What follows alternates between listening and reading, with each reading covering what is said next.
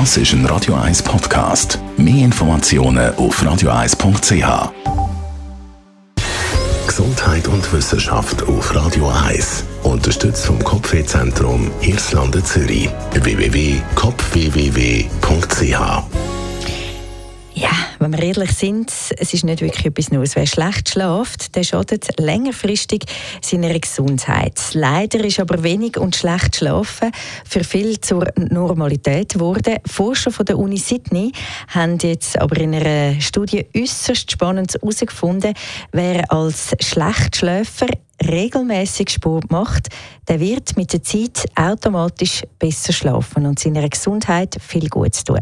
Das Fazit von den beiden Studienleiter: Bewegungen nach Richtlinien von der WHO kann die Risiken für Gesundheit, die durch schlechten Schlaf entstehen, offenbar ausgleichen.